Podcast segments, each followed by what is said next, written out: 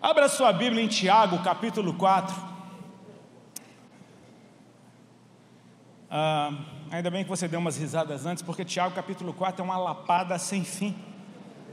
Eu não sei o que Tiago estava passando por esses dias quando escreveu Tiago, capítulo 4. É que nem aquele cara, né, que estava andando na rua, aí o pombo passou por cima dele e fez aquele negócio. E aí o cara olha e fala: Meu irmão, eu não sei o que esse pombo comeu, mas não estava bom. Sabe, tipo assim, coitado do bicho.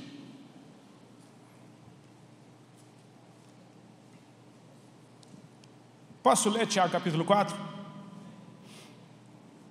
De onde procedem as guerras e brigas que há entre vocês? De onde, senão dos prazeres que estão em conflito dentro de vocês? Vocês cobiçam e nada têm, matam e sentem inveja mas nada podem obter. Vivem a lutar e a fazer guerras. Nada têm porque não pedem. Pedem e não recebem porque pedem mal, para esbanjarem em seus prazeres.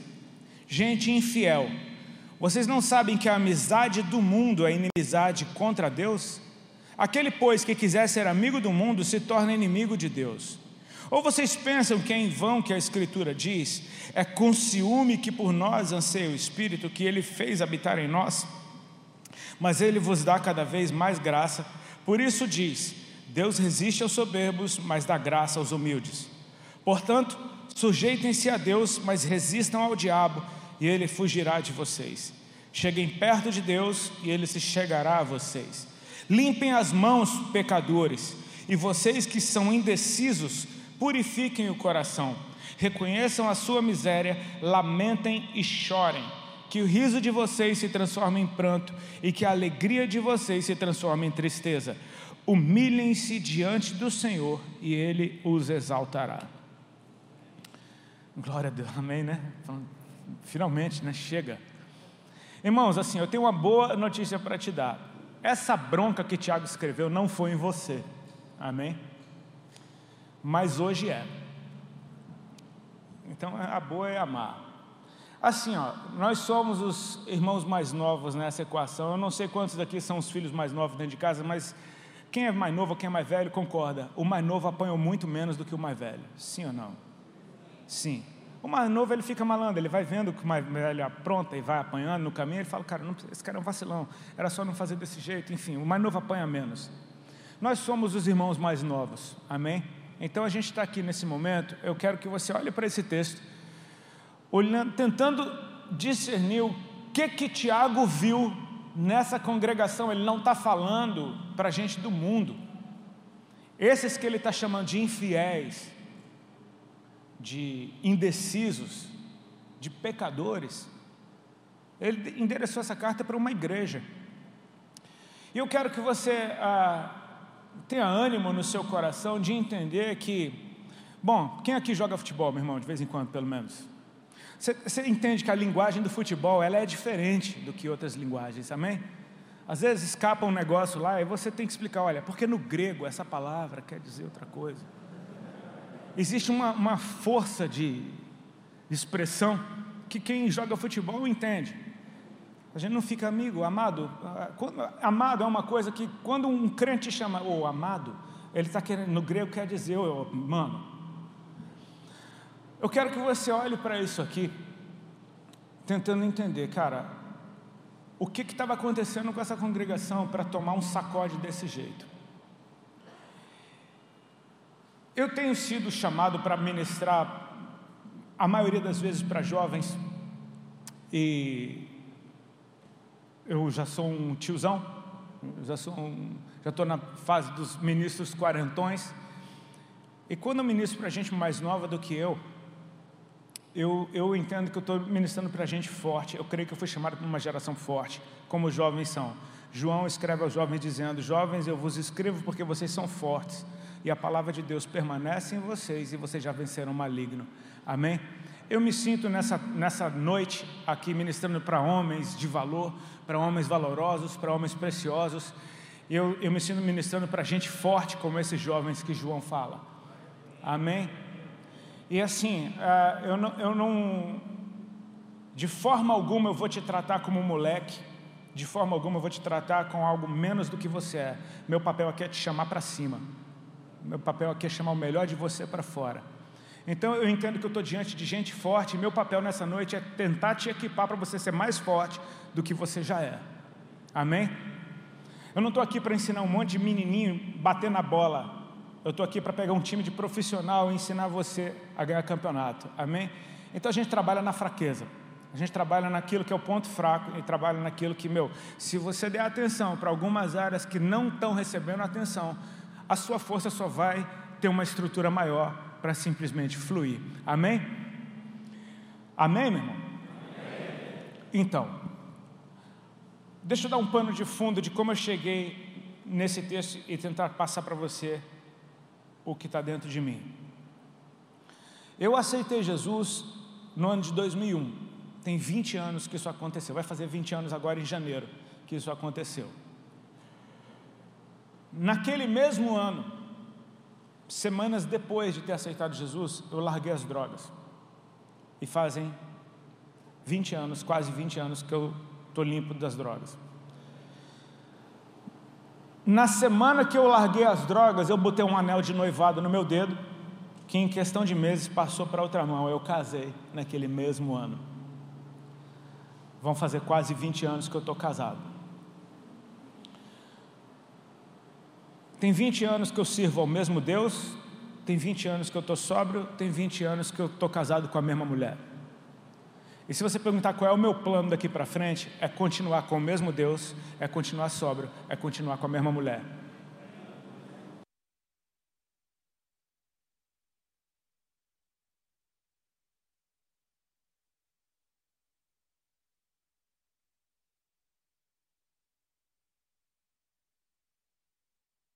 Princípios não. Então Deus pode mudar a norma que Ele quiser na minha vida, mas o princípio vai continuar ali. Eu casei com uma mulher maravilhosa e a cada dia que passa uh, eu sou mais apaixonado por essa mesma mulher. Existe um mistério muito lindo em você estar fechado com alguém dessa forma. Mas eu casei, eu entreguei a minha vida para um Deus que é eterno e nele não há mudança nem sombra de variação, como diz as Escrituras. Toda boa dádiva, todo dom perfeito vem do alto, dele mesmo, do Pai das luzes, em quem não há mudança nem sombra de variação. Então, na revelação que as Escrituras me dão e daquilo que eu tenho experimentado da parte do Senhor, eu entendo que o mínimo que eu posso fazer é me corresponder com aquilo que eu vejo nele. Isso é adoração. Adoração é eu contemplar o Senhor e Ele me revela coisas a seu próprio respeito, e aquilo que Ele me revela, Ele está embutindo dentro de mim para que eu simplesmente flua na natureza dele mesmo. Somos filhos de Deus, aquilo que eu, aquele que eu adoro, eu me torno parecido com ele, eu me torno como ele. Então nós adoramos a Deus para que a gente possa receber essa revelação e de glória em glória ser transformados em filhos mais parecidos com o nosso Pai. Amém? Até aí a gente está indo bem. Cara, eu, eu, eu tenho percebido uma coisa. A maioria esmagadora das vezes que Deus chama alguém, não vou dizer 100%, porque esse termo é muito forte e Deus pode fazer diferente se Ele quiser, porque Ele é Deus, Ele faz exatamente o que Ele quiser. Mas é interessante que quando Deus chama alguém, Ele já dá a letra todinha no teu chamado do que Ele quer que você seja, porque Ele chama a existência aquilo que você será nele. Então, ele, ele te mostra o futuro, ele te mostra algo a seu respeito, e, e os pensamentos dele são bons a nosso respeito, amém? Tudo que Deus espera de mim é que eu seja fiel a Ele e fiel àquilo que Ele me chamou para fazer. Então eu descanso no fato de que eu vou, no que depender de mim, continuar fazendo o que Deus me chamou para fazer, estando onde Deus me chamou para estar amando a Ele em primeiro lugar e ao próximo como a mim mesmo, que é isso que diz as Escrituras. Aliás, esse, esse verso é lindo. Quando perguntaram para Jesus, mestre, qual é o grande mandamento da lei? E Jesus respondeu: Amarás o Senhor teu Deus com toda a tua força, com toda a tua alma e com todo o teu entendimento. Esse é o primeiro e grande mandamento. Aí Jesus completa e diz: O segundo é semelhante a este: Amarás o teu próximo como a ti mesmo. Guarda esse verso, porque Algumas coisas a respeito do Senhor são assustadoras para mim. Amém? Deus é assustador às vezes. E nessa noite ele me deixou de boca aberta. É, eu conversava com o Lipão realmente ali e me chamou a atenção. É, parei o carro, encontrei a Júlia de cara. E, cara, desde a primeira vez que eu vim aqui, eu acho que eu, eu sempre dou de cara com a Júlia na primeira vez. E, e aí eu perguntei para ele: Poxa, quanto tempo que ela está aqui contigo? E, cara, talvez esse seja a ênfase do que eu quero falar com vocês aqui nessa noite, a respeito de permanecer no Senhor. O que me assusta é, é quando Deus ele dá ênfase em algo. Por exemplo, quando Jesus diz, em verdade, em verdade, vos digo, ele está dando ênfase em algo, amém? No Salmo 62 ele diz, está escrito, uma vez disse o Senhor, duas vezes eu ouvi. E cara, eu fiquei de cara com a mensagem que o Lipão trouxe, porque é a respeito do mesmo assunto que eu tenho para falar aqui com vocês é a respeito de permanecer, é a respeito de ser fiel. Nesses 20 anos, eu tenho ministrado sobre uma geração de gente, maioria das vezes mais nova do que eu. E cara, o meu desejo, o êxito da minha geração é que a sua geração, e eu digo isso para aqueles que eu estou ministrando, vá além do que a minha geração foi, seja mais do que a minha geração foi que vocês sejam mais apaixonados por Cristo do que eu fui, que vocês eh, sejam mais fiéis a Deus do que eu fui, que vocês, enfim, deem mais fruto do que eu dei. O meu alvo é que o meu teto seja o seu chão, que você suba nas minhas costas e, cara, e voa. Esse é o êxito da minha geração, esse é o êxito desse ministério que Deus me confiou.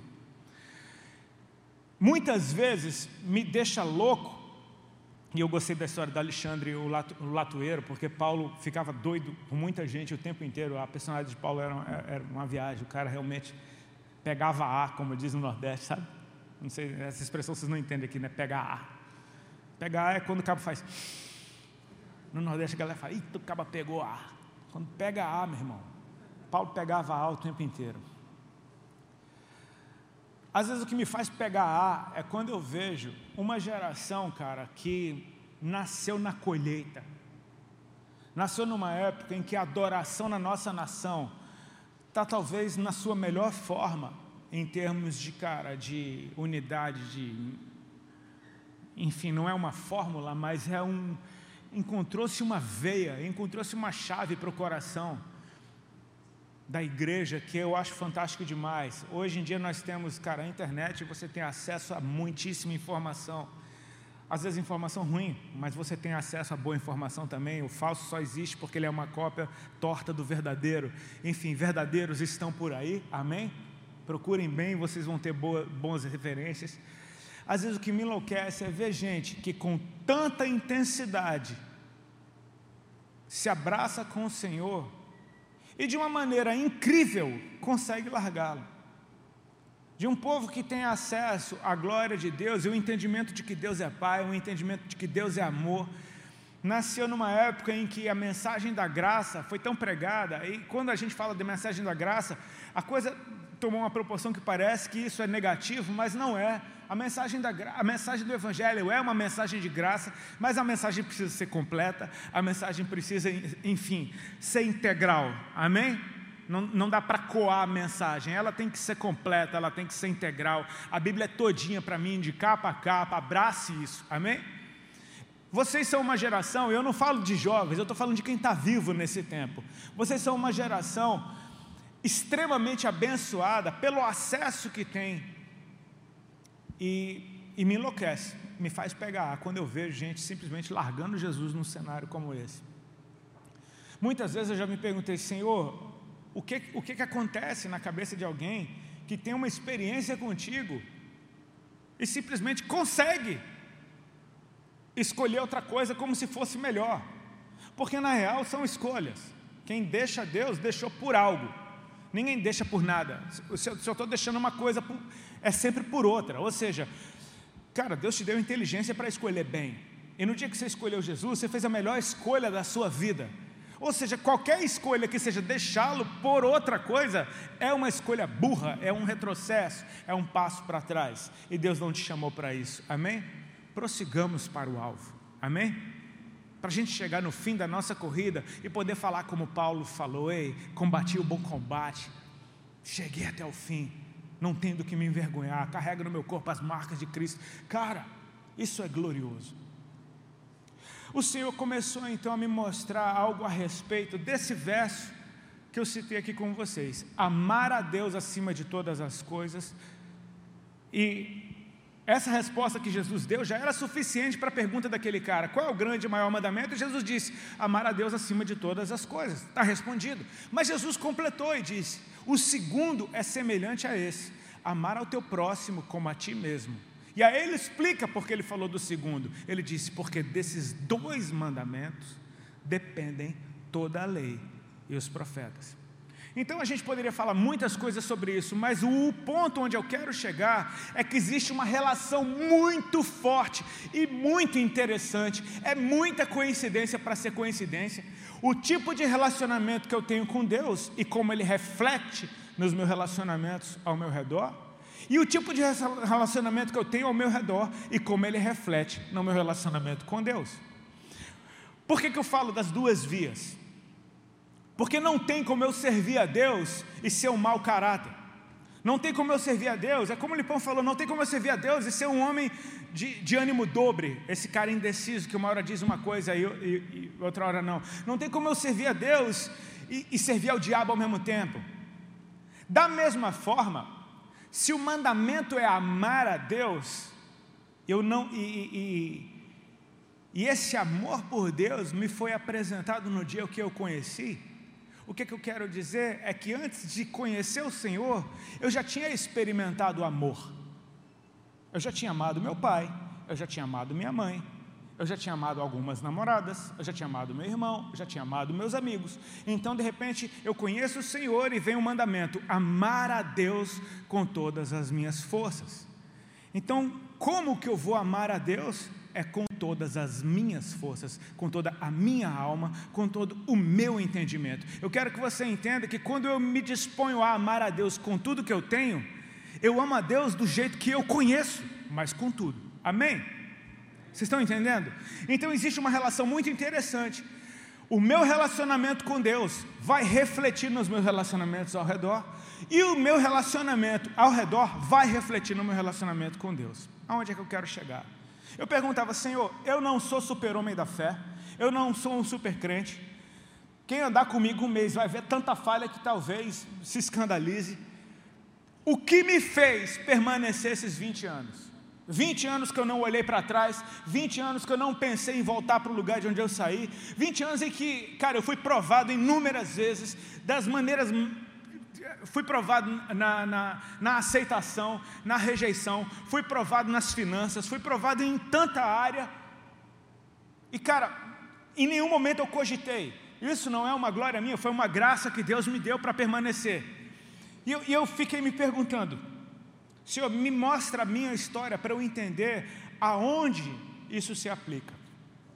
Deixa eu contar um breve testemunho para vocês a respeito da minha vida e da minha esposa. A Ali, veio de uma família cristã. A Ali, ah, quando ela nasceu, os pais dela eram um casalzinho muito jovem e se separaram. Quando ela nasceu, ela tinha um ano, os pais dela já estavam separados.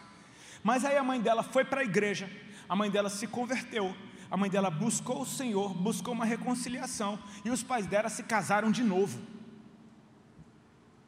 O, o mesmo casal se casou de novo, amém? E o engraçado é que quando eles foram se casar de novo, no cartório eles tinham perdido o divórcio deles. Tipo, não encontraram o divórcio. Então eles foram casar de novo e, e, o cartório falou: olha, na real vocês nunca foram divorciados porque a gente perdeu os papéis. Tipo, meu, Deus faz umas coisas doidas. Ou seja, eles separaram, só que não separaram. E quando foram casar de novo, nem precisaram casar de novo porque nunca se separaram. Então, então eles se converteram e Ali nasceu nesse lar cristão. A igreja que eles congregavam veio a ter um escândalo e não não estou aqui para contar a história triste, mas eles acabaram se desviando. E, mas o temor de Deus fica ali, amém? O temor de Deus fica ali, cara.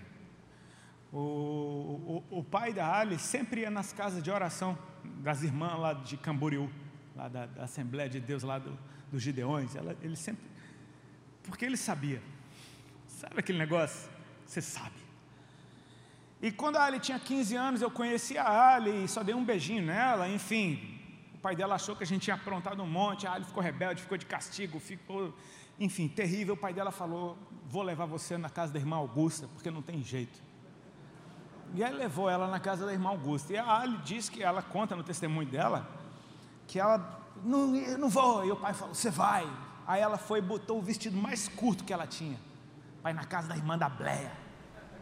E aí o pai dela amarrou a camisa na cintura dela, fez uma saia improvisada, falou: Você vai. E ela chegou lá, ela, ela conta que ela, tá, ela tinha planejado chegar para a irmã e falar que ela era filha de Lúcifer. Cabeça da menina. Só quando ela chegou lá, eu tive o, o prazer de conhecer a irmã Augusta. Ela já está com o Senhor hoje. Mas a irmã Augusta, sabe aquela senhorinha, meu irmão? a lemoazinha, daquela do, das bagas do olho azul, cabelinho branco, aquela toda bonitinha, mulher de Deus. Diz que quando a Ali chegou na casa da irmã, a Ali bufando, lá veio aquela irmã que era puro amor. Cara, a, a, a mulher pegou na mão da Ali, a Ali começou a chorar e aceitou Jesus. Ela aceitou Jesus sem precisar pregar, só pegou na mão e derramou amor. A presença de Deus, meu irmão, tomou o coração dela, ela entregou a vida dela para Jesus. Só que ela pegou a vida dela de volta na esquina. E isso aconteceu aos 15, aconteceu aos 16, aos 17, aos 18, aos 19, aos 20. A Ali era dessas crentes que vem na igreja, aceita Jesus, larga Jesus lá fora, na próxima balada esquece de Jesus, quando está tudo errado, ela pega Jesus de novo, e aí larga Jesus de novo, e pega Jesus, e larga Jesus, e pega Jesus, e larga Jesus. E meu irmão, eu não sei quantas vezes ela aceitou Jesus na vida. Mas eu sei da última vez que ela aceitou Jesus, que foi quando a gente ficou junto. E a gente se amou desde a primeira vez que a gente se viu. Eu olhei para ela e falei: com essa mulher o caso.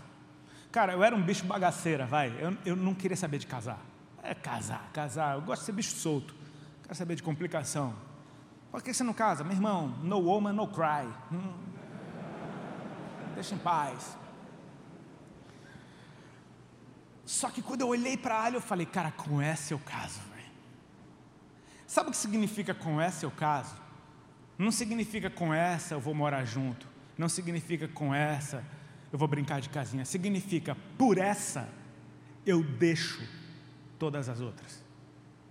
Isso significou com essa eu caso.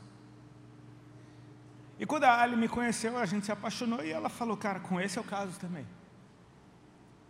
Engraçado que quando a Ali, quando a gente finalmente foi ficar junto no ano de 2000, uh, ah, a gente estava muito louco. Eu estava na pior fase da minha vida e a Ali também. Ela estava drogada, mais drogada que eu. A gente estava dois bagaços. A gente foi morar junto. Ah, a gente se ama, não sei o quê. E, enfim, para mim era a cereja do bolo. Eu, finalmente eu estar com a mulher que eu, que eu sempre amei. Aí me passou pela ideia, cara, quando a Ali foi morar comigo em São Paulo, que foi de supetão, a gente não planejou, eu vim tocar em, em Camboriú, em Balneário, onde ela morava, a gente se reencontrou.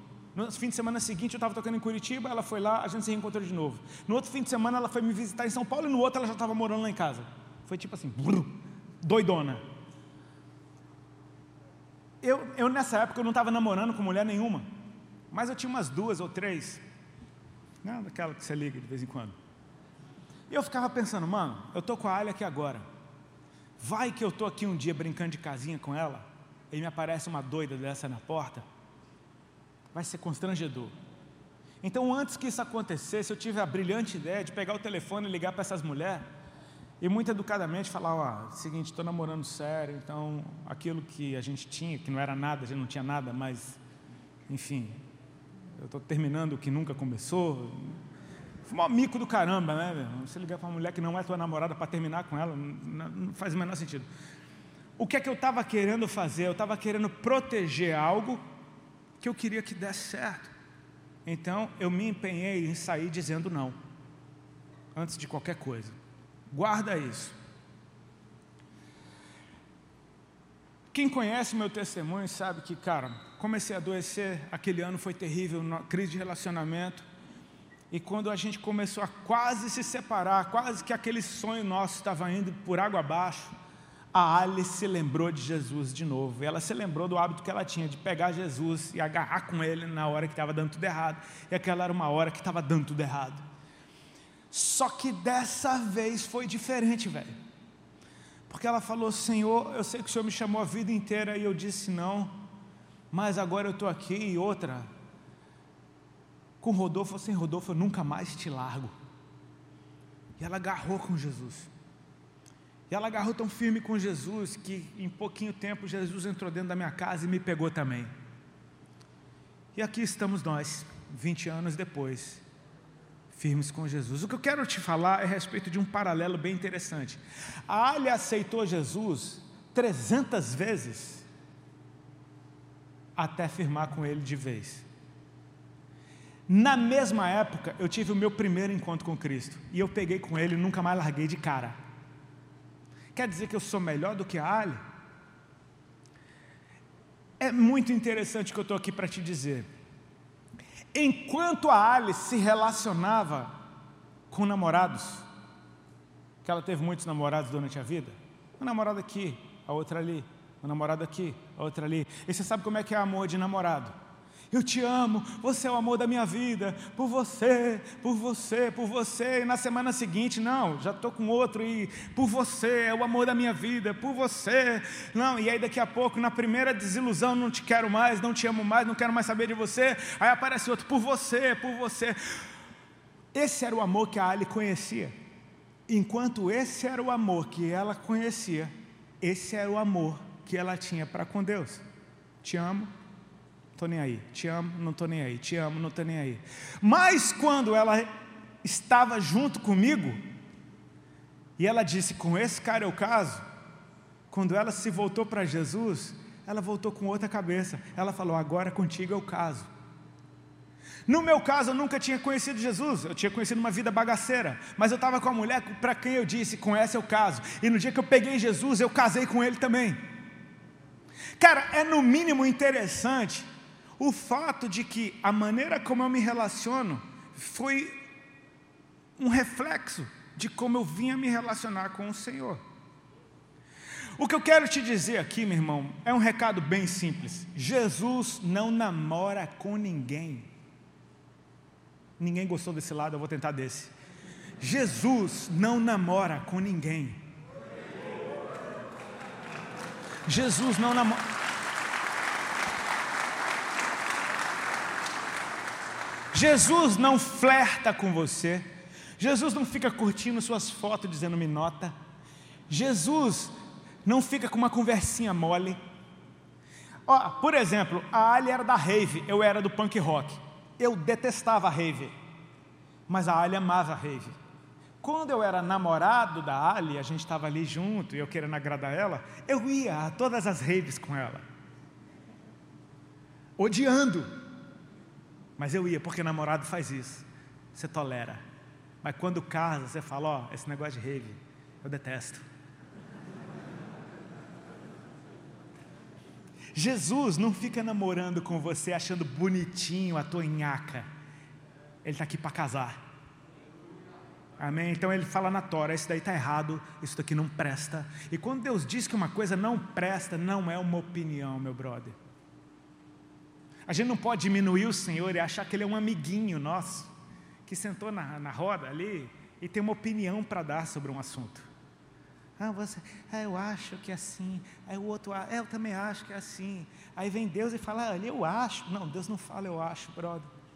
Quando Deus diz que uma coisa não presta, ela não presta porque Ele decretou que não, é, que não presta.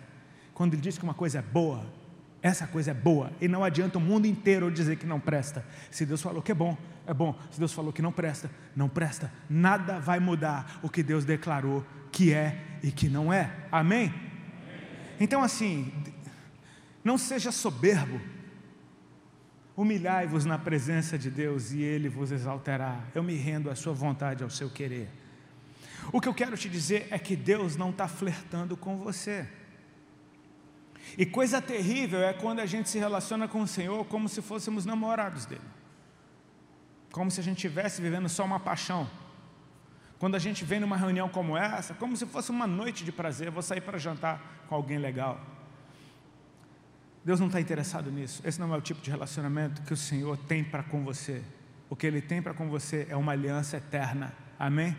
Ele tem o nome dele para dar para você, Ele te assentou com Ele nas regiões celestiais, Ele te abençoou com todas as sortes de bênçãos, Ele te coloca para sentar numa mesa que você não merecia estar, você é impuro, mas Ele te purifica, você não é santo, mas Ele te santifica, você não é perfeito, mas Ele te aperfeiçoa, e isso é o retrato do que um casamento faz, nós nos tornamos um com Ele. Amém. Talvez o que faz uma geração oscilar tanto entre sou de Deus e não sou, seja o fato de que a gente ainda não entendeu o que um casamento é. Eu posso passar uma vida inteira achando que estou num relacionamento com alguém sem estar. E aí eu vou ter que ficar como naqueles primeiros dias com a Ali, ligando de uma para outra para dizer: olha, não, não, não, não, não, não. Eu vou te falar, se eu decidir passar a minha vida tentando proteger o que eu amo, quem eu amo, o relacionamento que eu quero, a base de não para aquilo que é tentação para mim, cara, tem um dia que isso cansa. Tem um dia que você pode fraquejar e o não não sair. O não que você diz para o diabo não significa que você disse sim para Deus. Amém? Eu quero que você perceba que até o ministério de Jesus começou com ele no deserto dizendo não para o diabo. O diabo aparece para ele e fala: Se tu és o filho de Deus, transforma essas pedras em pão e come. E Jesus disse: Não, muito educadamente, citando as Escrituras, dizendo: Nem só de pão viverá o homem, mas de toda palavra que sai da boca de Deus. Satanás não se deu por vencido, você precisa entender isso. Ele é o perdedor incansável. Sabe o que é um perdedor incansável? É aquele que, cara que perde todas, mas aquela mão que sai do túmulo, sabe que nem filme de terror. Ele, ele fica ao derredor procurando quem possa tragar. Cara, se ele fez isso com Jesus, imagina o que ele não tenta fazer com a gente. Pegou Jesus e levou para o alto de um lugar mais alto de, do templo. E, eu quero que você perceba a autoridade e o poder que foi dado a Satanás de pegar Jesus e levar para onde quisesse. E coloca ele no alto, ele muda o cenário. E aí ele vem com as escrituras então. Também está escrito que aos seus anjos dará ordem a teu respeito para não tropeçares com teu pé em alguma pedra. Lança-te daqui abaixo, tu és o filho de Deus. E aí vem Jesus e diz: Não. Muito educadamente citando as escrituras. Também está escrito: Não tentarás o Senhor teu Deus. Bastou? Não bastou. Satanás não descansa. Pegou Jesus, levou para o alto de um monte, de lá mostrou todos os reinos do mundo a sua glória e disse: Tudo isso te darei se prostrado me adorares. E agora Jesus disse não com ênfase: Arreda Satanás, porque também está escrito: Somente ao Senhor teu Deus adorarás, e só a Ele prestarás culto. Cara, é interessante porque nessa hora que Jesus diz: Só ao Senhor teu Deus adorarás, e só a Ele prestarás culto, nessa hora Satanás se retirou ou seja, na hora que Jesus afirmou ser exclusivo. Aqui no meio ninguém gosta, vou tentar aqui. Foi na hora que Jesus afirmou ser exclusivo. Amém? Só ao Senhor teu Deus adorarás, só a Ele prestarás culto. Isso é intimidade espiritual. Não me chama para dar voltinha, eu já estou casado. Você está entendendo? Nessa hora, Satanás se retirou e vieram os anjos e o serviram. Isso está escrito em Tiago 4, eu não esqueci do texto, não, fica tranquilo. Sujeitai a Deus, resisti ao diabo, e ele fugirá de vós. Se achegai-vos a Deus, e ele se achegará a vós outros. Jesus cumpriu isso daqui lá no deserto. Amém? É uma coisa linda que aconteceu. O que eu quero te dizer é que eu não posso achar que passar uma vida dizendo não, não, não, não, não, não, não para o diabo é suficiente. Eu vou te falar, é mais difícil dizer sim para Deus do que não para o diabo. Porque não para o diabo, eu posso dizer para o meu bem. Agora, quando eu digo sim para Deus, todos os nãos que eu poderia dar nessa vida estão embutidos num sim. Me ajuda aqui, cara. Todos os nãos estão embutidos num sim. Amém? Por exemplo, no dia que eu casei, finalmente, porque as irmãs que me evangelizaram, elas não aliviavam, não, velho. As irmãs da Bleia, né? Não aliviavam, não. Elas olharam para a nossa cara e falaram: você precisa casar. Vocês estão em pecado, está em brecha. Tem que batizar. E não dá para batizar com brecha, então é bom casar antes. Ela me convenceu a casar porque para batizar eu não podia batizar com brecha. E aí eu falei: tá bom, vou casar. Marcamos um casamento. A gente morava na, na Alameda Santos, lá em São Paulo, na, colado na Avenida Paulista. E o nosso casamento estava marcado para um mês, era para o dia 5 de julho. Eu tinha saído da banda em junho. Então eu estava no meio do caos, não tinha amigo, precisava de quatro testemunhas para casar, eu não tinha quatro pessoas para ligar para casar. E aí a gente foi na Blé, chamamos o irmão, o irmã da Assembleia, o irmão, o irmã da, da Sara Nossa Terra, falou, a gente precisa de quatro testemunhas, por favor, dá para vocês irem lá? Então, os irmãos se dispuseram aí, e fomos lá com as quatro testemunhas no cartório para casar, à tarde, duas ruas depois da nossa casa com aquelas roupas brega, porque a gente estava aqueles crentes xiitas, sabe? Crente brega. A foto do nosso casamento, a gente brega, bicho. Mas com um sorrisão desse tamanho na cara. O engraçado é que quando a juíza foi ministrar o nosso casamento, ela não falou, Rodolfo, que nem aquelas listas de. Quem já fez cura e libertação? Sabe? Tipo assim, você preenche aquela ficha. Aí você tem que botar o nome de todo mundo com quem você transou na vida. Ministrado algumas vezes, aí eu falava, ô irmão, eu fui vocalista de uma banda, enfim, eu não sei, eu nem sei o nome, nunca soube. Impossível colocar o nome de todo mundo aqui. A juíza, ela não pediu uma lista com o nome de todas as mulheres com quem eu já tive relação para eu dizer não para cada uma delas. Naquela lista que a juíza me apresentou só tinha o nome de uma mulher, era da Alexandra. E a pergunta era: você diz sim para ela? Porque se você diz sim para ela, meu amigo, todos os nãos que você teria que passar uma resto da vida dando, todos os nãos estão embutidos nesse sim. Porque esse sim é para valer, isso é um casamento, é uma aliança inquebrável. Você entra nisso para durar, você entra nisso para passar o resto da sua vida. E assim é com o Senhor. Eu posso ficar dizendo não para a tentação todos os dias, mas se eu disser sim para Jesus, consciente do que isso significa, meu irmão, eu não vou parar de perder meu tempo, porque tem gente que ama ficar rolando com o diabo no chão, brigando com ele. Em vez de rolar com o diabo, rola com Jesus, cara. Porque o perfume dele é repelente de capeta.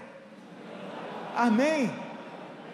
Você pode gastar tempo com um ou gastar tempo com outro, você escolhe, porque eles não andam no mesmo ambiente. À medida que eu me achego a Deus, Ele se achega para mim. Mas peraí que eu vou ali brigar com o diabo mais um pouco. Você está largando Jesus para ficar brigando com o cão? Não, abraça Jesus, casa com Ele de uma vez, gasta seu tempo na palavra dEle, gasta seu tempo adorando Ele, gasta seu tempo conversando com Ele. Você vai perceber que a tua natureza vai mudando, porque você se torna um com Ele. E quando você se torna um com Ele, a, a, comida dele é fazer a vontade do Pai. Adivinha qual vai ser a sua comida? Fazer a vontade do Pai. Você vai se empenhar em agradar aquilo que agrada o coração de Deus, em corresponder aquilo que Ele te chamou para ser. Já não é mais a respeito de ficar lutando com uma natureza que Ele disse que morreu. É tempo de abraçar minha nova natureza. Se eu sou filho da luz, eu devo andar como um filho da luz. Como é que é um filho da luz? Eu vou me empenhar em descobrir como ser aquilo que Jesus já me fez. Não é andando como filho da luz que eu me torno um, não, é casando com Cristo que eu me torno um filho da luz, e então eu vou aprender como me mover nesse novo ambiente. Tem uma boa notícia para te dar, meu irmão. Completando aquilo que o Lipão pregou aqui, Jesus já disse sim. E dizer sim é doloroso. O sim de Jesus doeu. Agora Jesus não está no deserto com o diabo, Jesus está no jardim com Deus. E ele sabe o que está proposto para ele.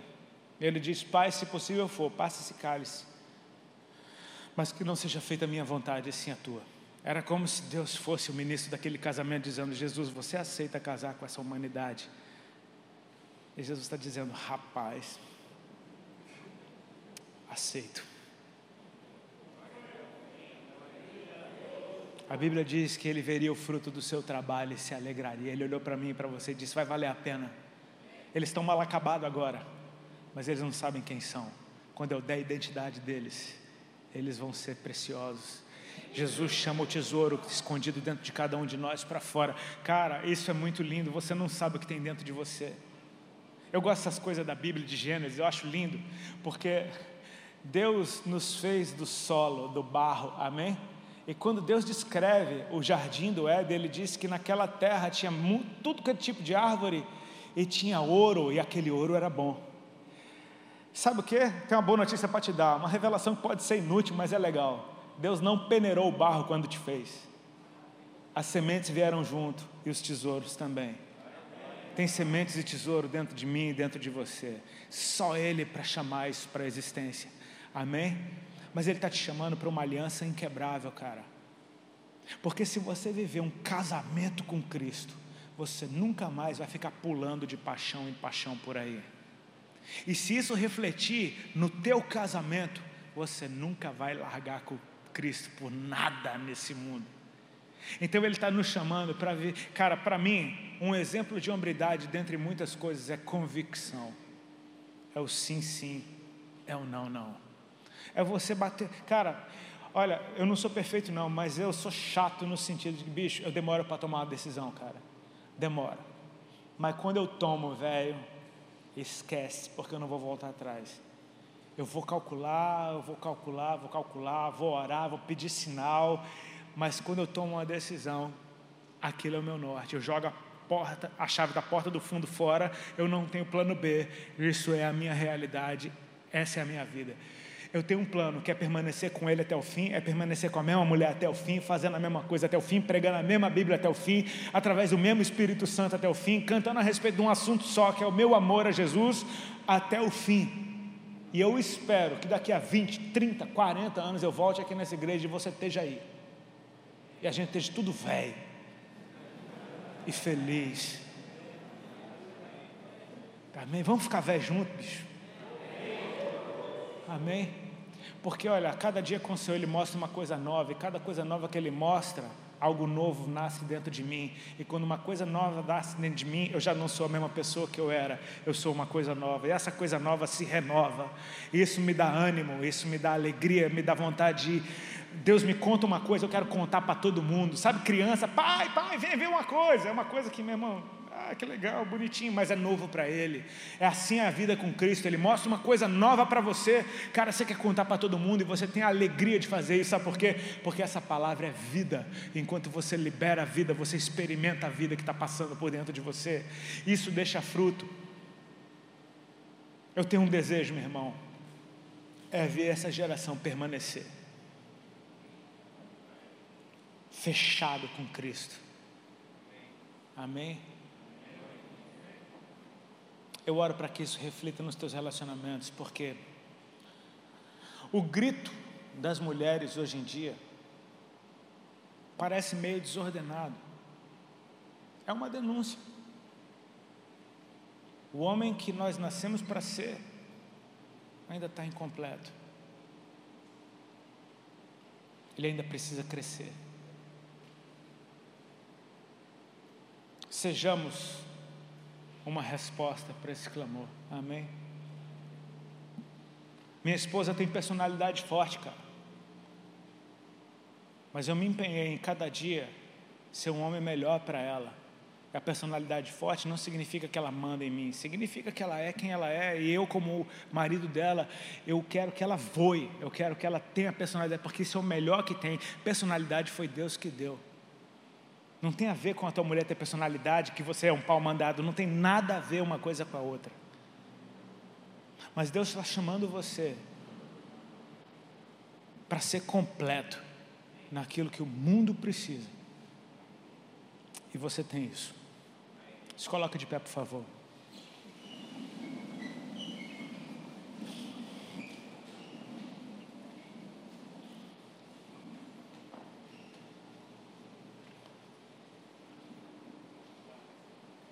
Curva a tua cabeça e fecha teus olhos, por favor, meu irmão.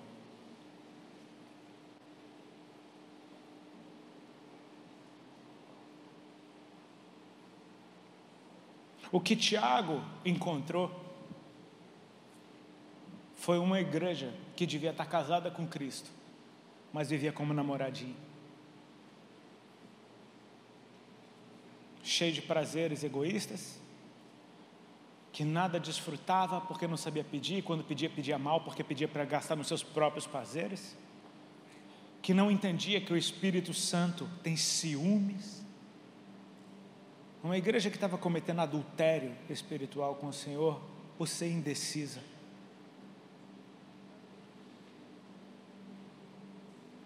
por não ter mãos puras.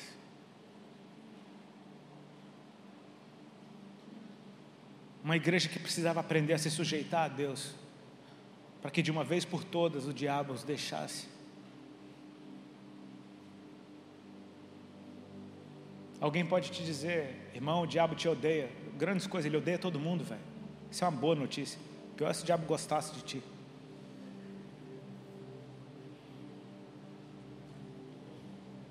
que eu quero propor aqui nessa noite é que você case com Cristo de uma vez. E que esse relacionamento com Ele reflita em todos os demais. Que você seja esse pai que o teu filho merece. Não porque ele é bom, mas porque ele merece. Que você seja esse marido que a tua mulher merece. Não porque ela é perfeita, mas porque ela casou contigo. Ela merece. eu quero chamar a existência esse homem de honra que você nasceu para ser.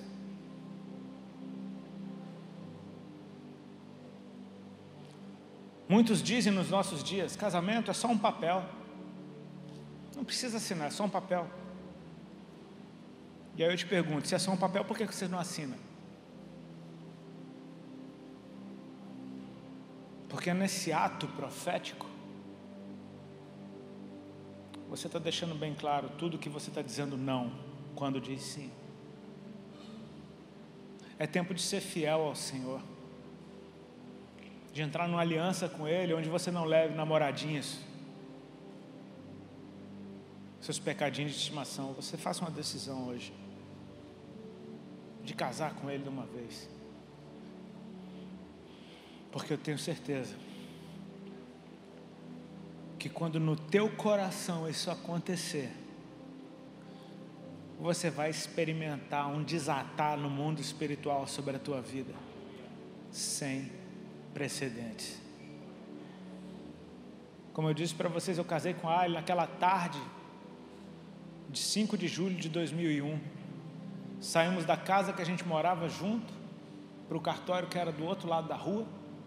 Casamos, Fomos celebrar no restaurante que a gente almoçava três vezes por semana. E quando voltamos para casa era tudo diferente. Porque o céu mudou sobre nós. Com teus olhos fechados, meu irmão. Eu quero que você veja no altar aquele que morreu e ressuscitou para te ter.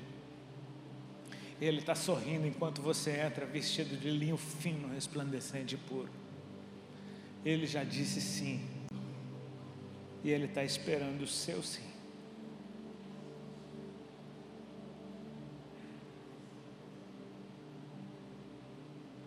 Espírito Santo de Deus, eu quero abençoar esses corações sobre o qual o Senhor está tocando nessa noite.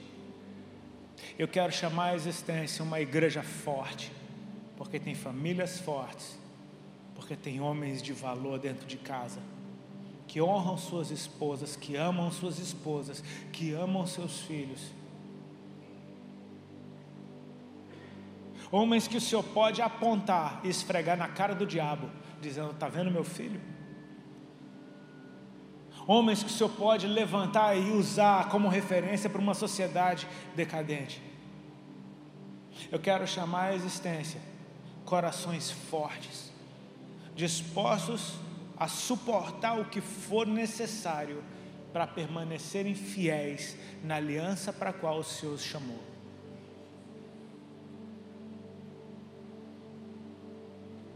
Tu és a nossa referência, tu és o nosso exemplo. E o Senhor disse sim e não voltou atrás. Que a tua fidelidade seja o nosso modelo. O padrão é alto, mas pelo Espírito Santo nós podemos ser transformados à tua imagem e semelhança de volta ao desenho original. Eu oro para que o Senhor nos livre dos planos A, B, C, D e atrai os nossos olhos para um destino, para essa uma porta que o Senhor abriu e ninguém pode fechar. Não são várias portas, é uma.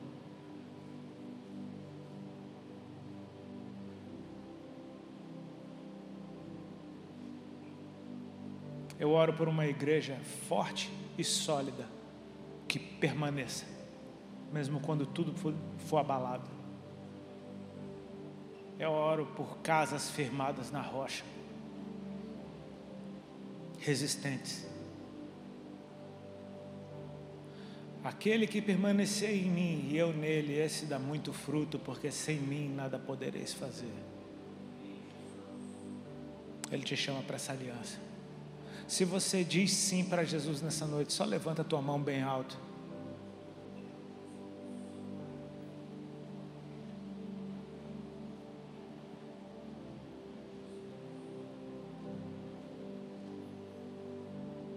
Quero que você entenda: salvação já aconteceu aqui nessa noite.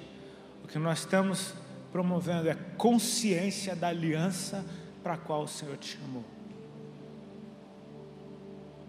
Você entende que Jesus não é um namoradinho especial. Ele é aquele que morreu por nós. Ele morreu, ele deu a vida por nós. Por isso nós damos nossa vida para Ele. Sela, Senhor, a entrega de cada um dos teus filhos aqui. E que essa cidade possa ser uma cidade melhor porque tem homens melhores caminhando sobre ela. E que assim seja em nome de Jesus. Amém. Deus te abençoe.